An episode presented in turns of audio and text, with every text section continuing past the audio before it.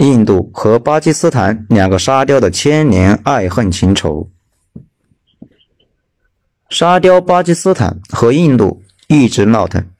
前段时间，兄弟俩在克什米尔附近突然玩打飞机，娱乐了全世界的人民的同时，很多小伙伴开始纳闷：这两货不是兄弟吗？怎么每隔几年就闹腾一次？他们是不是有什么难言之隐？而且他们为什么要搞如下的浮夸行为艺术？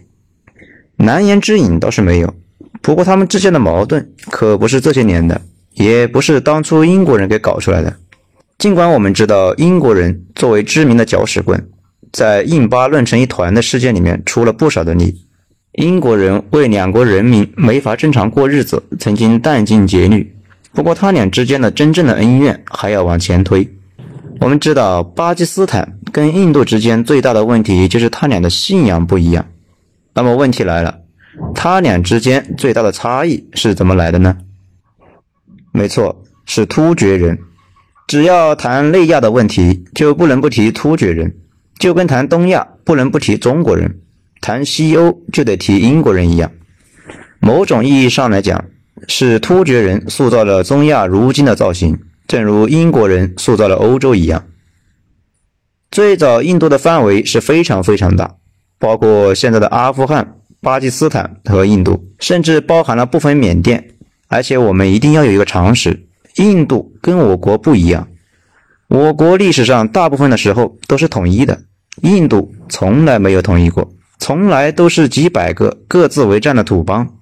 统一的印度这个概念是英国殖民者自己编的，在当时大家提起来印度，就跟现在提起来非洲似的，不是具体指哪个国家，是指那一堆国家，甚至现在的印度也有点那个奏性。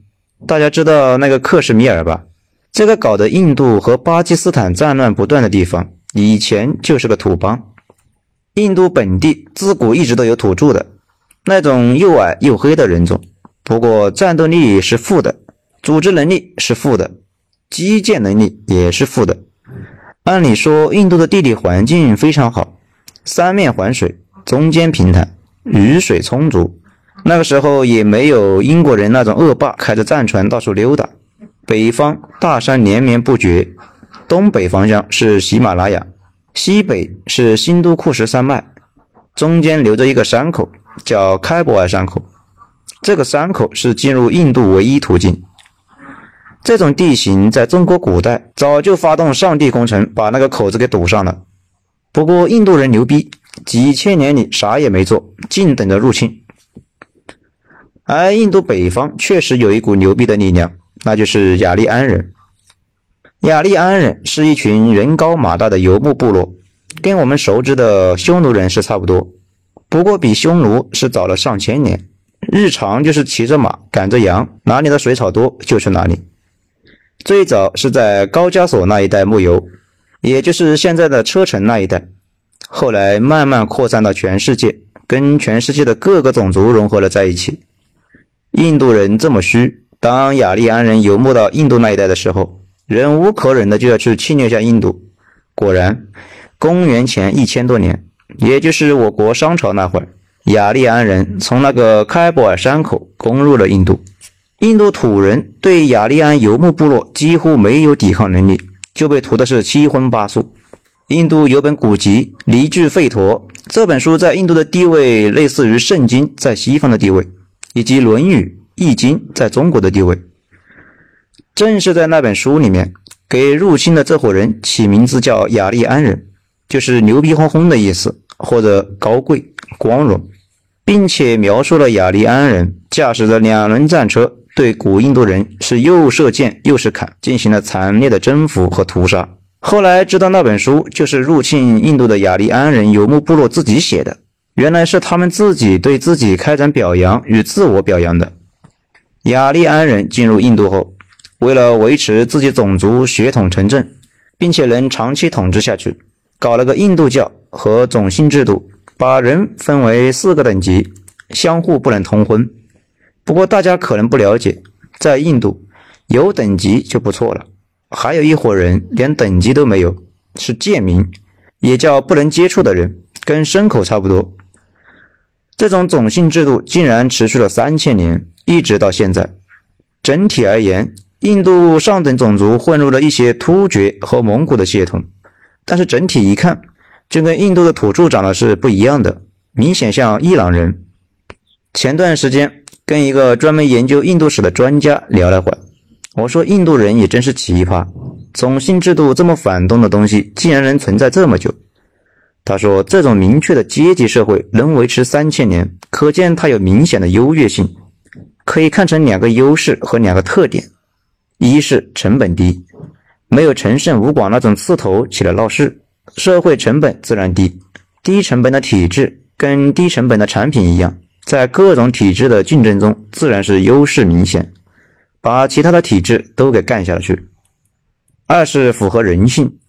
其实现在经常说的这种人人平等的说法，本身是反人性的，而且出现的时间非常短。整体而言，在人类漫长的历史中，不平等才是主流。人人心里都有一个歧视链。正如那个著名的笑话说的那样，在美国的华人最讨厌两种人：种族歧视的人和黑人。而且大家也不是讨厌不平等，只是讨厌自己处在不占优势的那一方。正是这种心态作祟，印度历史上多次改朝换代，经过多次入侵，并且经历过封建制、奴隶制。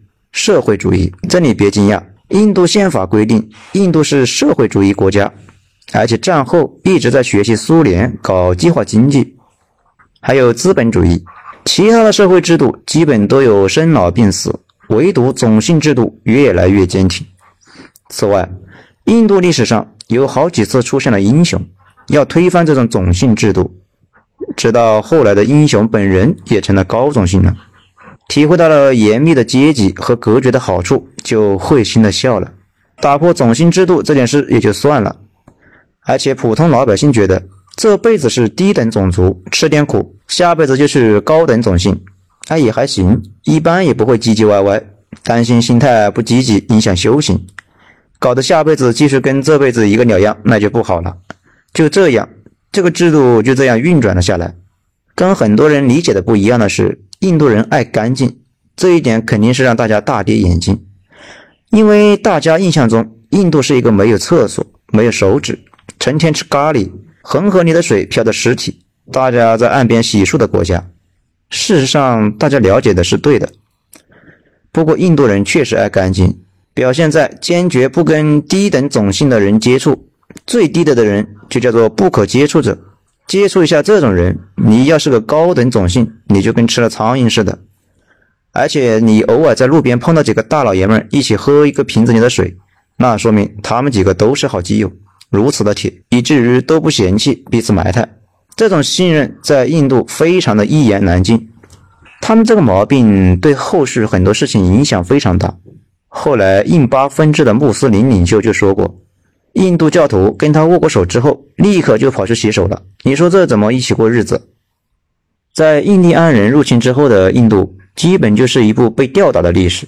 印度的北方全是凶悍的战斗民族，正好印度人又虚的一逼，所以只要北方崛起一个强权，分分钟就把印度摁在地上一顿摩擦。其中包括了不仅是波斯人、马其顿人、希腊人、匈奴人、阿拉伯人。突厥人、蒙古人、法国人、英国人，基本上来一个就被统治几百年，三千年的印度史基本就分给这几个货了。不过对印度影响最大的，无疑是雅利安人和突厥人。雅利安人我们刚才说了，接下来说突厥人。我们知道穆斯林起家的两大利器，一是平等，二是打下来的地盘大家一起分赃。平等。这个武器容易吸收受压迫的人入教，你地位低，你才愿意平等吗？你是统治阶级，让你跟下边的人平等，肯定不会满意的。打劫技能容易吸收战斗民族入教，其中就有突厥人。突厥人在入教之前又被压迫，又是战斗民族，太适合了。所以我们说突厥成就了伊斯兰，因为战斗民族可以仗剑传教，伊斯兰也成就了突厥。因为这个宗教可以帮突厥人壮大组织，在这种正反馈下，伊斯兰世界就跟滚雪球一样迅速膨胀。这里得提醒一下大家，突厥在不断吸收其他被征服地区的过程中，变成了一个完全不同的种族了。不过他们自称还是突厥人，有点像那个什么船，从港口出发之后就每天修修补补，每天替换一块，明天再换一块，后来整艘船都换了，有点像基因，有点像文化、科技等等，都是这个特点。以往很多人说伊斯兰会强迫你入教，其实不是，他当然不会强迫你了，你入教之后就没法当奴隶了。穆斯林互相都是兄弟嘛，奴役兄弟是不会被安拉同意的，但是奴役异教徒那是可以的。所以被征服者不想入教最好，可以去当奴隶。比如奥斯曼苏丹的卫队就全是基督徒，因为他没法让兄弟穆斯林当奴隶，而且一直都有异教税，专门给异教徒的。你要是不想入教，就得多交税。当然了。你要求加入他们，他们也不能阻止。有了信仰加成的突厥人，公元一千年左右，也就是我国北宋的那时候，攻入了北印度，路线和刚才那个雅利安人一模一样。然后就开始在北印度一边搞屠杀，一边传教。我们刚刚说了，印度人有种姓制度嘛，所以底层受压迫的很厉害，部分底层积极的加入了穆斯林。印度北方，也就是现在巴基斯坦那一带，又是杀又是传教，迅速的就伊斯兰化了。我们经常看到说，以前穆斯林比基督教要宽容的多，又经常能看到穆斯林搞屠杀，这又是怎么回事呢？其实这个跟他们的教义关系不大。按照他们的教义，他们是不能随便杀人的，这一点和基督教也是一样的。耶稣本人不主张杀戮。但是中世纪基督徒发起疯来，连自己人都砍。伊斯兰教也是禁止杀生的，但信教的突厥人可以自由发挥。有的突厥人信教之后非常温顺，就跟哲人似的，五大三粗，胡子拉碴，但是张口闭口都是安拉的爱，基本不乱杀。但是有的突厥部落分支非常的残酷，杀人如麻。攻入印度的这支非常不温和，经常搞大屠杀。据说在几百年里面，一共杀了几千万佛教徒和印度教徒。那你肯定纳闷，杀了这么多，怎么印度还是世界第二大人口国呢？这个不矛盾。你看非洲人，两百年里面被白人抓走了八千万的黑奴，人口依然很多，还在增长不少。他们生得快，印度和非洲人民的出生速度比屠刀都快。就问你服不服？当时突厥人在阿富汗杀人太猛。杀的阿富汗一个印度人都没了。阿富汗境内有个大山叫新都库什山脉，新都库什的意思就是杀死印度人，也可以理解为没有印度人的地方。突厥人在北印度建立了一系列的苏丹国，也就是信奉伊斯兰的国家，前后持续了四五百年，又是杀人又是收异教税，在北印度绿化的比较彻底，也就是现在的巴基斯坦那一块。一直到一五二六年换成了莫卧儿帝国，而这个莫卧儿帝国也就是突厥化的蒙古人建立的，也信奉伊斯兰教。事实上，莫卧儿就是突厥语“蒙古”的意思。突厥化的意思就是说突厥语，风俗造型跟突厥人很像，并且信了伊斯兰教。一开始信伊斯兰教的主要人口是阿拉伯人，后来是突厥人，再后来突厥人把波斯人和蒙古人也拉了进来。奇葩的是，大家知道的那个泰姬陵，也是莫卧儿帝国的皇帝给他媳妇修的，属于伊斯兰建筑。印巴分治的时候，穆斯林们差点把它拆走。在突厥人和蒙古人统治印度期间，曾经有几次非常冲动，雄心勃勃，准备彻底绿化印度，烧掉印度的寺庙，杀掉僧侣，折腾了几十年，佛教基本绝种了，因为佛教类似一条蛇。蛇头没了，蛇就死了。寺庙就是佛教这条蛇的蛇头，被毁了，没法做法事，大师们没法带着大家拜佛，宗教就完蛋了。但是印度教不一样，有几千个神，也不需要寺庙，就跟一群蚂蚁似的。用计算机话语说，叫做分布式系统，死一半，剩下一半还可以继续过日子。只要不是把所有的神职人员都杀了，就可以继续传教。这也是去中心化的好处。后来美军按照去中心化的思路搞了互联网，就是为了防止苏联几个核弹就把整个美国的指挥系统给端掉。所以突厥人和蒙古人一顿折腾，各种杀，最后把佛教给折腾没了。但是印度教非常坚挺，挺过了大清洗，一直挺到现在。这里还有一个问题，为啥屠刀都说服不了印度教的人呢？正常情况下，杀了这么多人，剩下的人应该虚的才是啊。蒙古人和突厥人最喜欢的一个策略就是恐吓，先灭掉几伙人，剩下的人就给下屈服了。那为什么这一招在印度就不适用了呢？这就接上了我们上面说的，印度教上层觉得自己是上等人，加入伊斯兰就得跟下等人一起吃饭拥抱，还得跟他们搞平等。对于爱干净的印度人来说，这不扯吗？坚决不行，所以死活不改宗，宁愿作为上等人去死，也不活着跟下等人平等。印度教上等人不改宗好理解，毕竟担心特权没了。那下等人为啥也赖着不改呢？难道当下等人还有瘾？这倒不是。事实上，有一部分下等人确实改宗了，不过在印度南方穆斯林屠刀不那么锋利的地方，印度教徒中的下等人非常不感冒。主要是他们觉得自己这一辈子已经吃了这么多苦，下辈子要做上等人的，改宗那就浪费了，好吧？那自己开心就好。突厥人和突厥化了的蒙古人在印度前后折腾了近八百年，只同化了北方的印度教徒，在南方的效果非常一般。南方也就是现在的印度那一块，穆斯林比例非常低，这也为后来的大分裂埋下了伏笔。随后就是列强的入侵。印度跟我国不一样，我国一直是个统一的国家，列强没法拉拢几个打另外几个。后来好不容易把大清给分裂了，英美开始支持北洋军阀，日本支持东北军阀，苏联支持冯玉祥和孙大炮。不过没多久，英美还没来得及搞小动作，他们的代理就被苏联代理给灭了。印度就不一样了。国内分了大小几百个小部落，互相打打闹闹。英国人来了以后，施展手腕，拿着几个打另外几个，然后再让这几个互相打，就这样的，慢慢的整个印度都被英国人给吃掉了。不过大英帝国统治下的印度依旧是六百多个土邦和一堆三不管的地区，英国主要管着这些土邦，土邦之间没有任何的奴隶关系。随后，印度被大英帝国吞掉。英女皇成了印度皇帝，英国也就成了帝国。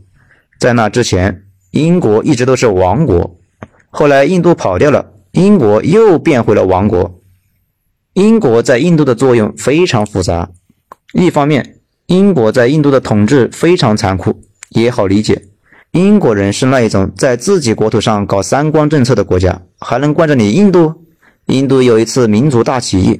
英国把起义者抓了起来，炮决了，而且英国一直把印度人当做牲口使，当做战场上的炮灰。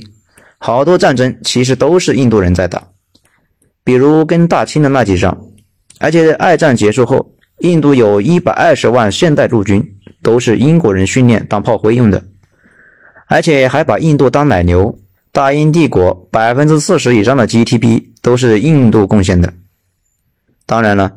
英国人远远不只是做坏事，也做了一部分好事，比如坚决不同意印度人把寡妇给烧了。是的，印度人爱烧寡妇，而且对待各等级一视同仁。我们之前讲的印度大起义，其中一个原因就是英国人竟然对不同种姓的人一视同仁，印度人怒了。不过怒了也没用，英国后来用印度人把印度起义给镇压了。你说印度人是不是贱？英国人和印度人之间的恩怨进行到一九四五年，二战结束，双方没法再继续下去了，因为印度人死活不干了，要学习加拿大、爱尔兰、澳大利亚，要过自己的日子。在二战之前的印度上层就跟英国人说好了，等战事打完了，不再继续跟着英国了。当时英国人着急让印度人参战，也就同意了。现在人家回来收债了。英国上层非常分裂，左派觉得人家印度平白无故给英国服务了三百多年，是时候让他滚蛋了。但是鹰派认为不捣乱就让他跑，不是英国的风格呀。怎么都得搞几个集中营，炮决几个带头闹事的头目，不屠杀几千人，这可不是大英帝国的风格呀。不过英国已经是工党政府了，这个党大家可以搜一下，比马克思都左。这个党觉得算了，印度人想咋样就咋样吧，然后就让英国当时最没用，但是人见人爱的蒙巴顿去搞这件事情。不过英国人也不会坐看印度人形成南亚的新一极。作为一个长期深入的在全世界捣乱的搅屎棍，英国太熟悉所谓的政治三原则，其中第一条就是分而治之。当时印度最大的一个组织是国大党，也就是那个甘地的党，他们要建立统一的印度，但是英国人非常机智的意识到穆斯林蠢蠢欲动，以照顾少数人的名义，让穆斯林成立了他们的穆斯林联盟。这伙人从成立那天起，给自己的使命就是要把穆斯林分裂出去，自己过日子。到此为止，印度千年以来真正的大矛盾被英国给激活了。穆斯林们说要走了，原因就是印度教徒不让他们吃牛肉，而且跟他们握手后要去洗手。英国人为啥这么坏呢？捣这个乱干嘛？其实也正常，印度只有分成两部分才会乱。乱了才会组织军备嘛？军备从哪买？必须是英国呀！事实上，后来巴基斯坦不仅从英国买了飞机，还卖给了我国。我国最著名的那一架三叉戟，就是巴基斯坦从英国给中国搞来的。至于闹腾成那个啥鬼样，以至于酿成了人类历史上最大的大屠杀。